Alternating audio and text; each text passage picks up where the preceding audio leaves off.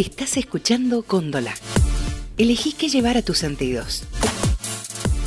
Y seguimos con mucho más de los hijos de Cuca y bueno, vamos a la entrevista, a la charlita que vamos a tener eh, para hoy, bueno, con Carlos Pisoni, ex subsecretario de Promoción de Derechos Humanos de la Nación, miembro de Hijos, trabaja en el espacio de la memoria en la ex ESMA, la verdad que una nota que teníamos ganas de hacer porque, bueno, e, e, es parte de, un sector que inspira a la juventud, que inspira a, gran parte de la sociedad a seguir viviendo con memoria, a no olvidar un montón de cosas que nos han pasado y a construir desde ahí.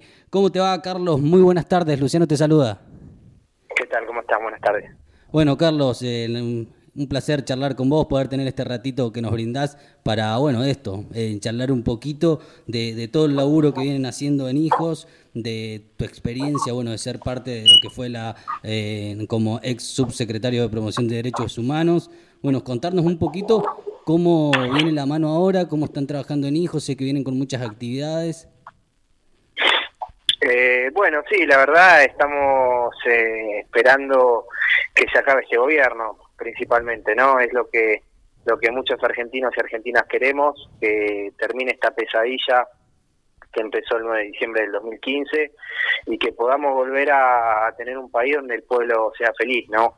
Eh, todos los sectores estamos sufriendo este plan económico, excepto unos muy pocos que son los que los que se llevan la riqueza, los que jugan la riqueza, y fíjense ustedes que este plan económico es un plan económico primo hermano de la dictadura, eh, es muy similar, entonces encontramos muchas muchas similitudes, si bien hoy estamos en democracia, en los nombres que, ocupan el gobierno, que se vuelven a repetir en, el plan económico, en las metodologías, hoy no hay una desaparición forzada de personas ni un ni una ni una apropiación sistemática de menores, pero hay este un linchamiento mediático a quienes son opositores y hasta que con la cárcel, ¿no? La persecución. Eh, en fin, creo que, que hoy los organismos de derechos humanos, la agrupación Hijos y, y muchos sectores más de la sociedad estamos tratando de que de que este gobierno termine para volver a, poder reencauzar la Argentina, ¿no? Eh, bueno, por ahí para aquellos que por ahí no te conocen, Carlos, bueno, contarle eh, a, la audiencia que, bueno, eh, sos hijo de padres desaparecidos, de Irene y Rolando, y además tu abuela es Aurora Zuco, bueno, que hace muy poquitos años, bueno, nos dejó, pero con un legado tremendo, que mm, toda una carga me parece que estés ocupando este lugar hoy y, conduciendo un montón de gente era un poco inevitable por tu historia sí, un poco el, legado es este eh, familiar, ¿no? Eh, mis abuelos este, eran eh, partisanos, italianos, mi, vieja, bueno, fue militante en los 70, mi abuela fue integrante de Madre de Plaza de Mayo, línea fundadora, y bueno, y después me tocó a mí continuar esa lucha en hijos, ¿no? y, y la verdad que muy orgulloso de, de esa tradición, de esa historia eh, familiar, porque de alguna manera marca una, una continuidad. Pero más allá de eso, eh, creo que, bueno, muchos de nosotros nos formamos, yo me he formado en las marchas de, de, los organismos, acompañando a las madres, eh, y, que, bueno, que haya llegado un momento donde a nosotros que no nos preparamos para eso, nos hayan dicho, bueno, eh, querés eh, ocupar el rol de secretario de Derechos Humanos, de subsecretario de Derechos Humanos, fue una gran alegría, ¿no? Porque nunca nosotros esperábamos algo así, nunca cuando nos formamos y empezamos a militar, lo hicimos para eso, ¿no? Lo hicimos con un objetivo claro que era eh, tratar de, de buscar justicia por lo que había pasado y entendiendo que no tenía que ver solamente con una lucha individual, sino que una lucha colectiva, que no era solamente un reclamo de lo que nos pasó a nosotros, sino de lo que le pasó a la sociedad. Y bueno, y finalmente después llegó esa, esa forma de, poder encauzar muchas de las acciones que veníamos eh, haciendo desde la sociedad civil, eh, desde el Estado, ¿no? Que fue la verdad que un, algo muy inesperado para nosotros y muy gratificante también, porque nosotros estamos acostumbrados a tener a los enemigos en el Estado, ¿no? En los gobiernos. A nosotros, nuestros padres, los desapareció el Estado, eh, los gobiernos democráticos después garantizaban impunidad, nos reprimían en las marchas y en las manifestaciones como nuestros scratches, y que haya un gobierno, que, que haya eh, un presidente que haya pedido perdón en nombre del Estado, que haya dicho que, que, que es hijo de las madres y las abuelas y que atrás de esa bajada de los cuadros haya habido una política de derechos humanos consustanciada, creo que fue algo inaudito para muchos de nosotros y para muchos argentinos y argentinas. Y tenemos que estar contentos de poder haber vivido ese momento y también de tener la esperanza de que en algún momento también podamos volver a tener esas banderas este, bien altas, las banderas de los derechos humanos, como sucedió muchas veces, a mí me tocó recorrer el mundo y la Argentina era un país reconocido internacionalmente por en materia de derechos humanos. Hoy justamente pasa todo lo contrario. Ojalá este, podamos cambiar esta situación. Eh, Carlos, tu militancia ha pasado por, distintos momentos, como vos contabas, en los 90, quizás eh, desde el lugar de, lo que fueron los scratches, que bueno, uno recuerda el scratch a Videla con la grúa y demás, pero también te pasó algo, eh, el, encuentro con aquellos que, fueron tus represores en un bar, ¿cómo fue todo eso? ¿Cómo, ¿Cómo fue construyéndote a vos como persona también?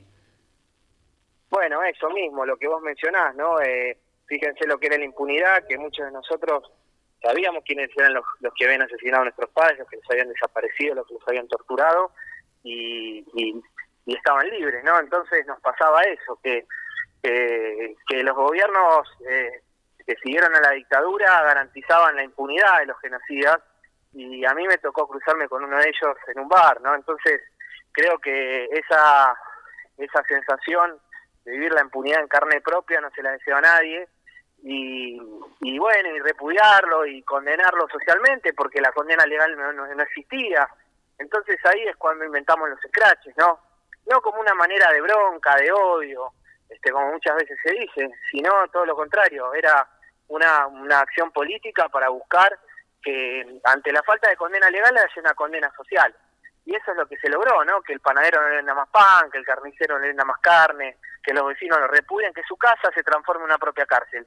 Y, y bueno, y después llegaron a de las leyes, la apertura de los juicios, algo que nosotros pensamos que era imposible y, que realmente eh, nos encontró en una situación que nunca nos habíamos preparado, ¿no? Empezar a estudiar derecho, cómo es esto de los juicios, qué hay que hacer, qué son la etapa de instrucción, la etapa de elevación a juicio, el juicio oral, eh, cómo es ir a una sala, una audiencia, que es pública, bueno, todas esas cosas que nos pasaron y, estamos muy contentos que nos hayan pasado, más allá de, que, bueno, de que se tardó tanto tiempo, ¿no? Piensen ustedes que pasaron más de 30 años para que se reabrieran los juicios y, y finalmente, bueno, eh, muchos de nosotros pudimos ver cómo los, los responsables de la desaparición de nuestros padres iban tras las rejas. Hoy, eh, en el caso que mencionaba, de, haberme encontrado un represor en el bar, el turco Julián, eh, yo después eh, me tocó ser querellante en las causas por delitos de lesa humanidad, tocó juzgar, eh, formar parte del juicio y ver cómo lo condenaban a prisión perpetua y está en la cárcel de Marcos Paz, ¿no? Esa, esas grandes victorias que, que nos tocó vivir a muchos argentinos y argentinas, de entender que si uno persevera, si uno lucha, muchas veces consigue lo que, lo que cree que es justo.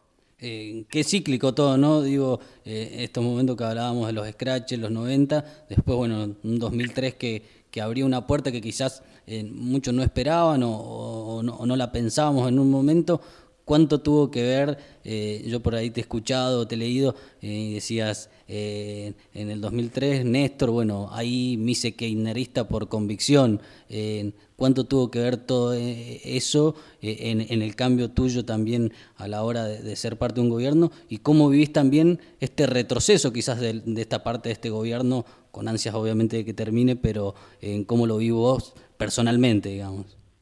Bueno, sin duda, como te comentaba antes, eh, haber tenido un presidente como Néstor a nosotros nos hizo amigarnos, entre comillas, nuevamente con el Estado, un Estado que, era terrorista, que era represor, un Estado que en democracia eh, no nos daba laburo, que nos perseguía, eh, y tener un presidente que haya dicho, bueno, vengo a pedir perdón, y después tener una presidenta que, que, me haya convocado a formar parte de ese gobierno, sin duda, como te decía, es algo que no esperamos, y que realmente lo que demostró es que es posible eh, hacer política de otra manera, que es posible gestionar y gobernar de otra manera, y, realmente no, no, nos enamoró ese 25 de mayo del 2003, a mí escuchando ese discurso entendía que no era solamente eh, una cuestión solamente simbólica, sino que atrás de eso venían muchas cosas más. Y así sucedió.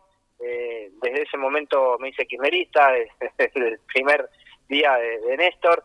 Eh, estoy convencido que, que es en Argentina el movimiento político más revolucionario que, que ha tenido en los últimos años y muy orgulloso de haber formado parte de él y, realmente muy triste de ver cómo se ha tratado de borrar muchos de los logros que, hemos conquistado, ¿no?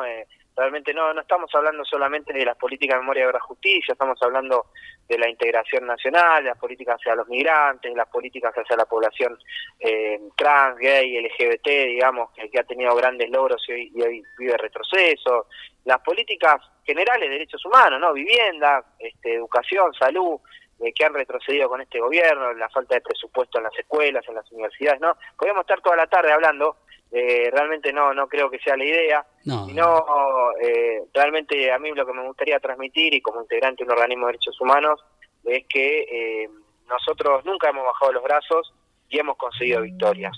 Creo que la, la, la, mejor este, anécdota y experiencia que tenemos para transmitir es esa, ¿no? poder entender que, que la perseverancia, la resistencia, eh, cuando uno piensa que están todas las puertas cerradas, eh, muchas veces se abren eh, producto de, no bajar los brazos, ¿no? Y creo que, eso es lo que nos han enseñado las madres, las abuelas, que fíjense ustedes que aparte de buscar las abuelas a sus hijos desaparecidos, buscan a sus nietos y están este año festejando, estamos festejando los 130 nietos que han aparecido, ¿no? ¿Qué más alegría que encontrar una vida nueva de una persona que estaba buscando y que había sido robada, ¿no? Entonces, eh, nosotros estamos de ese lado, ¿no? Del lado de la vida eh, y, vamos a seguirlo estando.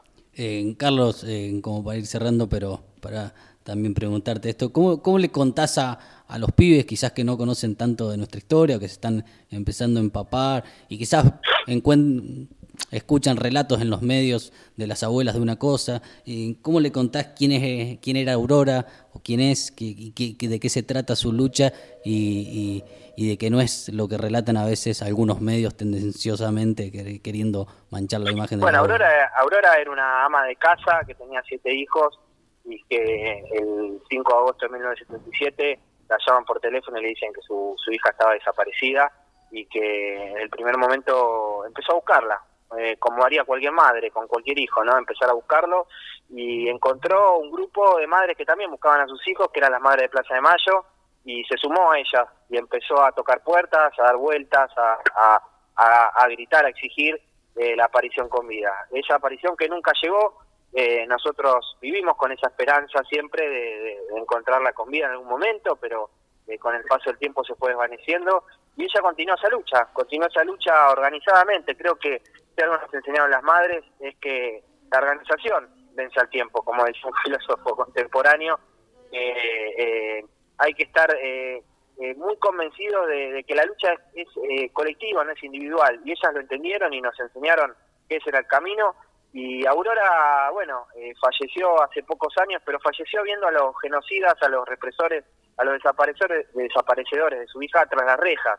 Falleció viendo cómo nos entregaban la ESMA, falleció después de haber visto eh, cómo el Estado impulsaba la búsqueda de los hijos desaparecidos, de los nietos recuperados, ¿no? Entonces creo que, eh, en definitiva eh, es la vida de una luchadora que de alguna manera demuestra que, muchos de los logros que uno persigue se pueden, se pueden conquistar. nosotros en Hijos en los 90 decíamos que el imposible solo tarda un poco más, y en el durante el kirchnerismo tuvimos que reconjugar ese verbo y decir que lo imposible solo tardó un poco más, porque realmente vivimos tiempos eh, del imposible y estamos muy orgullosos de poder haber pertenecido a esa parte de la historia argentina que no, no nunca la vamos a olvidar y sobre todo que estamos dispuestos a volver a reconstruirla. Bueno, Carlos, agradecerte obviamente por, este momento, por esta charla que, tenemos con vos y felicitarte obviamente eh, de todo el laburo que hacen, que, no descansan, todo lo que llevan adelante ahí en Hijos, el, lugar que han resignificado como es la ex ESMA, que, bueno, eh, además de ser un ejercicio de memoria, es un lugar donde se transmite felicidad ahora. Exactamente, es un lugar donde donde invitamos a todos y a todas a que a que participen, a que conozcan qué pasó en la historia reciente y también sacar sus propias reflexiones. No es, no es un relato hecho a medida este, de, los organismos ni de los familiares lo que recibe uno cuando va a esos lugares, sino que uno puede sacar sus propias conclusiones de lo que pasó, pero también de lo que pasa ahora y por qué pasa lo que está pasando ahora. No, no es una cuestión del pasado, las, temáticas de memoria, verdad, justicia, sino justamente lo que tiene que hacer es llamarnos a reflexionar sobre el presente y el futuro que queremos. Un abrazo grande, Carlos. Muchísimas gracias. Bueno, Muchas gracias a ustedes, un saludo grande. Ahí estábamos. Ahí estábamos hablando con Carlos Pisoni, ex subsecretario de Promoción de Derechos Humanos de la Nación, miembro de Hijos, eh, es hijo de padres desaparecidos. En el 77 desapareció eh, su madre Irene y Rolly, Rolando, su padre también, y él quedó eh, con su abuela nada más y nada menos que Aurora Zuco, un pilar de, la línea fundadora de Abuelas de Plaza de Mayo. Y bueno, y, hoy, Carlos sigue esa lucha que lo ha marcado obviamente a lo largo de su vida, así que compartíamos un poquito su historia, su legado y su lucha aquí en Los Hijos de Cuca. Estás escuchando Cóndola. Elegí qué llevar a tus sentidos.